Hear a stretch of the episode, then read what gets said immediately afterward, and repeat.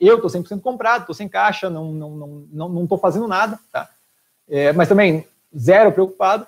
Eu só acho que assim, ó, a gente analisa, a gente avalia a tese baseado com o que está acontecendo, entendendo que o que está acontecendo é um choque exógeno de curto prazo. Grande parte desse negócio que está acontecendo todo na Bolsa é fruto de pânico, histeria coletiva. Não, na minha cabeça não tem qualquer justificativa, e quem quiser vir no Instagram comigo, é, ah, é isso daqui, e, e, colocar lá o porquê que eu deveria estar desesperado, coloque e eu vou mostrar para você com evidência empírica, com fato, que não tem nenhum sentido estar nesse estado de, de, de, de, de desespero, tá?